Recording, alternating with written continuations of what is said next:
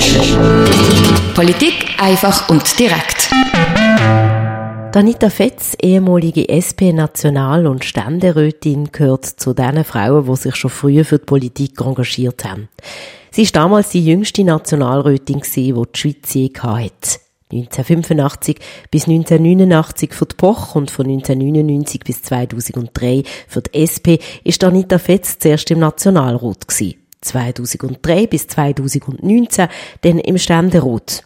Die erfolgreiche linke Politikerin und Feministin feiert das Jubiläum 50 Jahre Frauenstimmrecht nicht mit einem besonderen Fest. Aber sie erinnert sich noch genau an die Abstimmung damals 1971, wie sie uns am Anfang von dem Interview zum Thema Geschlechtergleichstellung und Chancengleichheit sagt. Ich war damals 14 und ähm, meine Familie hat wie viele Familien am Sonntag oder nach dem Mittagessen Spaziergang und dann zurück Kaffee und Kuchen und dann haben wir die Abstimmungsergebnisse gelost. Und ich bin aus allen Wolken gefallen, dass das Frauenstimmrecht noch gar nicht gibt. Ähm, gut, ich habe mich damals kaum für Politik interessiert, aber äh, in meinen Augen habe ich gar nicht können verstehen, dass meine Mutter, die da voll berufstätig ist, meine beiden Großmütter, die auch voll berufstätig sind, also Steuern zahlen und alles, dass die nicht können abstimmen. Also das hat mich total erschüttert. Ähm, und dann, äh, ähm, weiss ich noch, ist das eine Diskussion gewesen, ähm, was das bedeutet. Meine Mutter gefunden, ah, endlich einmal ist das ewig gegangen. Und meine Großmutter, wo eine von, von der Großmütter, die da ist, hat gesagt, weisst Anita, das ist schon gut, das mit dem Abstimmen. Aber wichtiger ist, dass du immer eigenes Geld hast. Weil dann, nur dann bist du unabhängig. ja, das ist so, äh, die Episode, die ich mich mag erinnern. Und, ähm, am Sonntag, nein, da feiere ich nicht. Das ist für mich, ähm, ein Jubiläum ist für mich äh, wichtig, dass man all diesen Frauen und Männer, es sind auch viele Männer gewesen, die dafür gekämpft haben, gedenkt und äh, an die erinnert.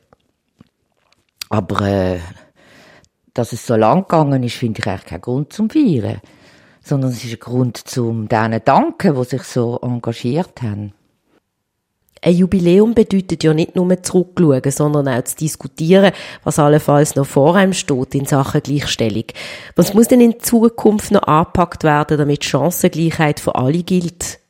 Ja gut, zuerst möchte ich mal auch noch daran erinnern, dass in diesen 50 Jahren nicht nichts passiert ist, oder wo das Frauenstimmrecht gilt. Ähm, ich gehöre ja zu der Generation, wo, ähm, wo dann in der feministischen Frauenbewegung von den 70er und 80er Jahren dafür gekämpft hat, dass die Chancengleichheit für Frauen wirklich gilt. Und ich hätte damals nie gedacht, dass das so lang geht, bis man schon nur die gesetzlichen Diskriminierungen, die es noch gegeben hat, ähm, kann, ähm, kann verändern. Das ist auch, also, Symbol von all diesen Themen ist die Schnecke. Das Schneckentempo. Alles ist im Schneckentempo gegangen. Und heute muss ich sagen, hat man schon sehr viel erreicht. Also, es wäre also, ähm, das kann man nur sagen, es ist noch nicht erreicht, wenn man ganz jung ist und nichts anderes kennt. Ich habe noch kennt, dass Frauen ein Drittel weniger verdient haben. Sie verdienen heute immer noch weniger, aber ähm, deutlich, also der Unterschied ist deutlich geringer. Ich habe noch erlebt, dass Frauen äh, mehr Krankenkassenprämie gezahlt haben, weil Geburt und Schwangerschaft als Krankheit gegolten haben. Ich habe nur erlebt, dass Abtreibung verboten war. All diese Sachen, das Eherecht, äh, dass es ein Eherecht gegeben hat, wo der Mann die volle Verfügungsgewalt hat. Also wenn man in meinem Alter sieht man es natürlich schon auch, ähm, was alles erreicht worden ist. Aber Sie haben recht, ähm, Chancengleichheit für alle, das ist immer noch nicht äh, umgesetzt. Und ähm, hat heute vor allem, ich denke, heute ist das vor allem eine soziale Frage und, ähm, und keine Gleichberechtigungsfrage. Ähm, also das weiß man ja, dass in der Schweiz immer noch schon, nur, schon, schon bei der Bildung die Chancengleichheit ähm, nicht gewährleistet ist, dass es sehr darauf ankommt, ob man zufällig in eine Familie geboren ist mit einem Bildungshintergrund, wo man gefördert wird, oder ob es der Zufall will, dass das nicht der Fall ist. Und das ähm, ist gravierend. Das kann man fast nicht mehr ausgleichen. Ähm, also da müssen wir sehr viel mehr investieren. Für mich heißt eigentlich Chancengleichheit nicht mehr, aber auch nicht weniger als jeder Mensch hat das Recht auf Bildung, Gesundheit, ähm, eine Arbeit, wo seinen Fähigkeiten entspricht und wo er sein Leben kann, äh, selber gestalten und wo er äh, kulturell und gesellschaftlich kann teilnehmen kann. Völlig unabhängig von wo er kommt, wer er ist und äh, was für ein Geschlecht oder für einen Hintergrund er hat. Das Frauenstimmrecht, inwiefern hat das etwas in unserer politischen Landschaft und in politischen Entscheid verändert? Anita Fetz. Zuerst einmal lang nicht, weil die Generation von meinen Müttern, die ist so nicht gewohnt gewesen, stimmen. Das ist also jahrzehntelang, also wirklich nicht, deutlich weniger geht als Männer. Das hat sich bei der mittleren und bei der jungen weiblichen Generation vollkommen geändert.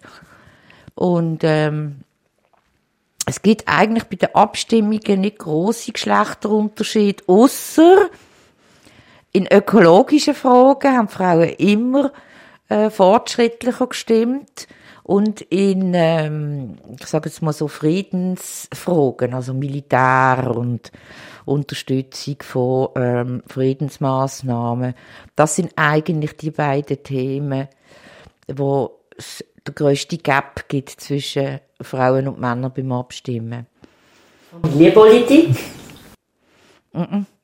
Nein.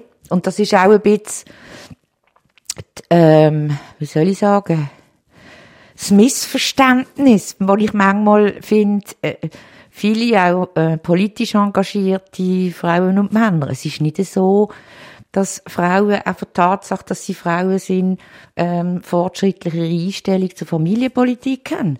Es gibt sehr viele Frauen, die finden, es ist schon gut, wenn der Mann alleine Ernährer ist und meine Kinder, die wir nicht in Kita. Also da muss man sich keine Illusionen machen. Das finde ich übrigens auch ein Fortschritt. Es gehört zur Gleichberechtigung. Das Recht auf unterschiedliche Meinungen haben wir genauso, wie das Männer haben. Da wundert man sich nicht, dass die unterschiedlicher Meinung sind.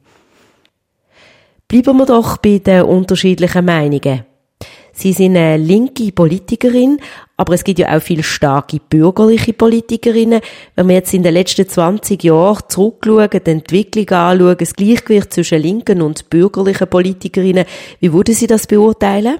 Ja, das ist äh, noch schwierig zu sagen. Ich habe es einfach aus meiner Erfahrung, oder? Das ist sicher nicht äh, objektiv, aber ähm, also ich weiß noch, in den 70er und 80er Jahren ist das ein total schwieriges Verhältnis gewesen, weil gerade feministische Frauen und bürgerliche Frauen, die haben nicht viel können anfangen miteinander.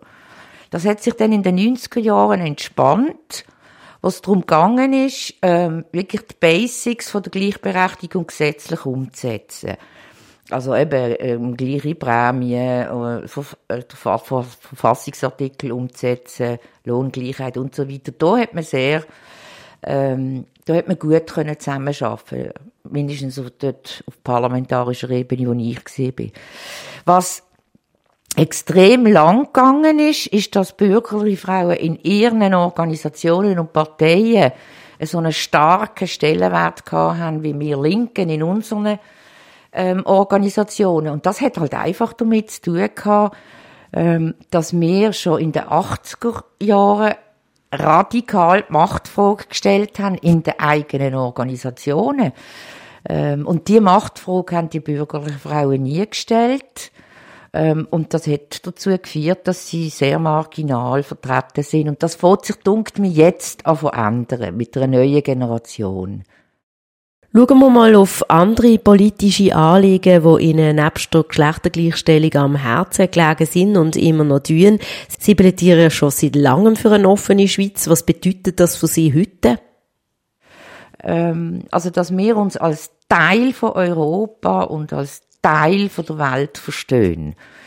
Das ist nie, überhaupt nicht selbstverständlich in der schweizerischen Geschichte. Die ist ja eigentlich prägt durch den Redui-Gedanken, vor allem seit dem Zweiten Weltkrieg ähm, und auch durch so ein Pseudoneutralitätsverständnis, äh, wo ja eigentlich nur geheißt hat, also in Handel äh, internationale mischen wir nicht ein, aber geschäftlich profitieren wir, wo wir können.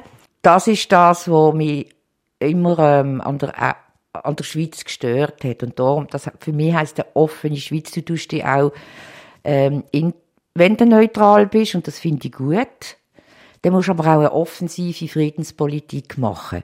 Und nicht einfach nur Geschäft. Äh, und zwar einfach mit allen, weil du neutral bist. Und eine offene Schweiz heisst für mich aber auch, dass du die, die zuwandern, dass du die ähm, schneller integrierst. Also wir haben, äh, wir haben äh, äh Zugang zur äh, Staatsbürgerschaft, die vorsintflutlich ist und aus dem 19. Jahrhundert stammt, ähm, wo noch Kantone sich gegenseitig abgeschottet haben voneinander. Ähm, also das wird für mich heißen, dass wenn du da schaffst, äh, fünf Jahre da bist, Steuern zahlst, dass du dann dich einbürgern lassen. Punkt. Ähm, und heute ist ja das äh, auf Gemeindeebene. Das heißt, wenn du einmal zügelst, also es ist ein bisschen unterschiedlich, mal geht es zehn Jahre, mal geht es zwölf Jahre, dann äh, verlierst du verlierst du gerade wieder den Zugang. Und das finde ich wirklich für eine für, eine, für eine Schweiz, so ein kleines Land, wo angewiesen ist auf ähm, Einwanderung. Ähm, unser Wohlstand basiert auf dem. Wir könnten das selber alleine gar nicht erarbeiten. Ähm, das ist wirklich für mich der große äh, schwarze Fleck in der Schweizer Fahne. Ist das jetzt eine typisch weibliche politische Haltung? Das glaube ich ehrlich gesagt nicht. Das ist einfach eine menschliche Haltung. Äh, und auch eine vernünftige Haltung, würde ich mal sagen. Ähm, ich meine, wir leben in einer Zeit, wo, jetzt nehmen wir mal nur Europa, oder? Wo das Kapital mobil ist, wo Dienstleistungen mobil sind. Alles ist mobil, auch, die, auch äh, die, äh, die Arbeitnehmer und Arbeitnehmerinnen. Aber das Recht, sich dort ähm, zu integrieren, wo man dann nachhaltig bleibt. Spätestens, wenn man eine Familie gründet, ist es in der Regel so, dass man dann äh, mindestens eine Zeit bleibt. Das soll nicht gelten. Das kann ich nicht nachvollziehen. Aber das finde ich jetzt eine rein menschliche Position. Nebst der Politik ist es ja die Wirtschaft, die eine Gesellschaft in ihrer Entwicklung prägen tut. In ihrem Arbeitsalltag, Anita Fett, sind sie als Coach tätig, beraten Menschen, aber auch Unternehmen. Was ist so das Wichtigste, was Sie diesen Menschen und Firmen mit auf den Weg geben, wenn es um Gleichstellung zwischen den Geschlechtern geht, aber auch um Diversität ganz allgemein? Gut, das sind natürlich zwei verschiedene Sachen, oder? Das Individuelle, ähm, also ich, ich coach viele äh, Frauen, aber auch Männer in, in Führungspositionen. Dort finde ich es äh, ganz wichtig, dass sie auch äh, ein Sensorium dafür entwickeln, äh, was, was ist ein gutes Arbeitsklima, was sind Möglichkeiten, wo sie in Bezug auf Flexibilität auch können anbieten ähm, weil das weiß man heute gerade, Frauen, denen ist es enorm wichtig, wie das Arbeitsklima ist. Die verzichten lieber auf mehr Lohn und haben dafür ähm, äh, ein positives Arbeitsumfeld, als dass sie sich da ewig durchbissen äh, in einer sehr kompetitiven und äh, ellenbogenorientierten Kultur. Ähm, aber auch viele Männer leiden unter dem, die dürfen das einfach nicht so offen sagen. Und äh, bei Firmen, da ist eigentlich heute ähm, allen klar, dass sie da müssen, ähm, äh, investieren in die Vielfältigkeit von ihrer Belegschaft, weil das ist gar nicht, also schon rein von der Demogra Demografie ist es unmöglich, dass die sonst genug äh, Leute kriegen. Also gerade im qualifizierten Bereich, also jetzt, ich gehöre ja zur Generation Babyboomer. Ähm, wir gehen jetzt, eine Million von uns geht jetzt in den nächsten zwei, drei Jahren in Pension. Und eine halbe Million nur Nachwuchs kommt nach. Und das kann man gar nicht alles nur mit ausländischen Arbeitskräften äh, machen. Also gibt es da schon mal einen Druck von der Demografie, aber es gibt natürlich auch einen Druck ähm, in, in Bezug auf die Kreativität und auf ähm, neue äh, neue Geschäftsmodelle, wo sehr viel bunter und vielfältiger sind als die traditionellen. Vielleicht noch ein kleiner ähm, Blick auf äh, auf, auf die Frauen speziell, aber auch äh, Ausländer und Ausländerinnen, also modern. Das ist ja etwas, wo ähm, wo man auch weiß, also gerade von den Frauen weiß man beim Bewerb, bei der Bewerbung, Frauen bewerben sich heute noch, wohl ja sehr qualifiziert und so weiter. Ähm, er, nur wenn sie fast 100 Prozent von dem äh, bringen, wo im Inserat zum Beispiel gefordert wird. Und die Inserate sind ja immer viel höher angesiedelt, als was man denn real braucht. Und die Männer, die bewerben sich schon, wenn sie nicht einmal die Hälfte äh, von diesen Fähigkeiten mitbringen, mit richtiger Haltung. Das kann man alles unter den Job lernen. Ähm, und zum das ähm, ein bisschen auszuhebeln, ähm, gehen jetzt immer mehr ähm, Firmen schon länger dazu, über wirklich gezielt äh, Frauen oder ähm, andere bunte Mitarbeiter und Mitarbeiterinnen zu suchen. Das ist das eine. Und das andere, die wirklich Fortschrittlichen, die in ihren Bewerbungsverfahren, wo ja heute ähm, mindestens äh, am Anfang IT-basiert sind, dazu über, dass sie die Vornamen nicht mehr oder überhaupt keinen Namen mehr verlangen. So dass eigentlich die Diskriminierungsschere, die wir alle im, im, im Hinterkopf haben, dass die ein bisschen wegfallen. Und das ist sehr erfolgreich. Sind das internationale Unternehmen? Hauptsächlich, ja. Apropos kreative Lösungen für Unternehmen. In Basel werden Tagesstrukturen für Kinder von arbeitstätigen Eltern stark gefördert. Ziel ist es, dass jedes Kind in einer nützlicher Frist den Platz in einer Tagesstruktur soll kriegen. Um das umsetzen hat der Regierungsrat gerade kürzlich knapp 75 Millionen Franken beantragt. Solche Schritte führen ja auch zu mehr Chancengleichheit. Was sagen Sie zu diesen Massnahmen? Ja, schauen Sie, der Elefant im Raum bei der Gleichberechtigung oder eben nicht Gleichberechtigung von Frauen in der Arbeitswelt, das ist die Mutterschaft. Es gibt in keiner Spruch außer im Deutsch das Wort die Rabenmutter. Und das ist kein Zufall, weil so die deutschsprachige Kultur, auch wenn man es in der Geschichte anschaut, die hat eine unglaubliche Überhöhung von dem äh, Mutterschaftsmythos und das haben alle ein bisschen im Hinterkopf, auch wenn sie ganz modern aufgewachsen sind. Ähm, und das hat dazu, das hat dazu geführt, dass ähm, immer noch ganz viele im Hinterkopf haben, ja, das Beste ist eben gleich, wenn die Mutter den ganzen Tag bei den Kindern ist. Das ist nicht ähm, das wird jetzt kaum mehr aktiv und öffentlich vertreten, aber im Hinterkopf, also das sind so die unbewussten Muster, die wir im Kopf haben, gilt das noch. Ähm, und gleichzeitig wird das wird natürlich verstärkt, wenn der Zugang zu zu ähm, Kitas und Tagesschulen und was da alles möglich ist, nicht tief, also niedrigschwellig ist. Darum ist das so wichtig, oder, dass investiert wird in diesen Bereich. Weil eigentlich wollen und brauchen es die Mehrheit von den Paaren, wo, wo Kinder äh, kriegen und haben. Ähm, aber die Hürden, die sind zum Teil so groß. Nicht zuletzt auch die finanziellen für den Mittelstand. Also das ist verrückt, was man dort zahlt. Oder für eine, nur schon äh, zwei, drei Tage Kita äh, und solange das nicht äh, weg ist, wird man sich immer, werden Paar immer Gedanken, ja gut, sie verdient weniger und dann kommt noch die Kita dazu, dann kommt noch Progression von der Besteuerung dazu.